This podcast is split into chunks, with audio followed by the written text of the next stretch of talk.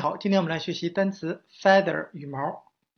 How do you preen your body feathers? Unlike the other hummers, swordbills can't reach their feathers with their beak. Most of her feathers are now through. 我们可以用单词 weather 天气来记忆单词 feather 羽毛。那鸟儿的羽毛是用来抵御恶劣天气的。 那另外呢，我们还可以用 father 爸爸来记忆单词 feather 羽毛，f 后面加一个 e 字母，就变成了 feather 羽毛。那孩子们是生活在爸爸的羽翼之下的。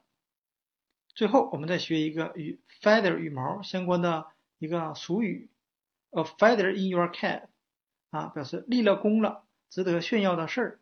那这里的 a feather 指的就是这个事情，值得炫耀的事情。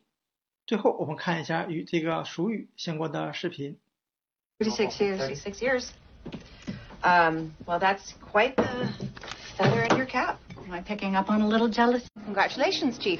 Another feather in your cap. We didn't destroy the world, which is a win in my book.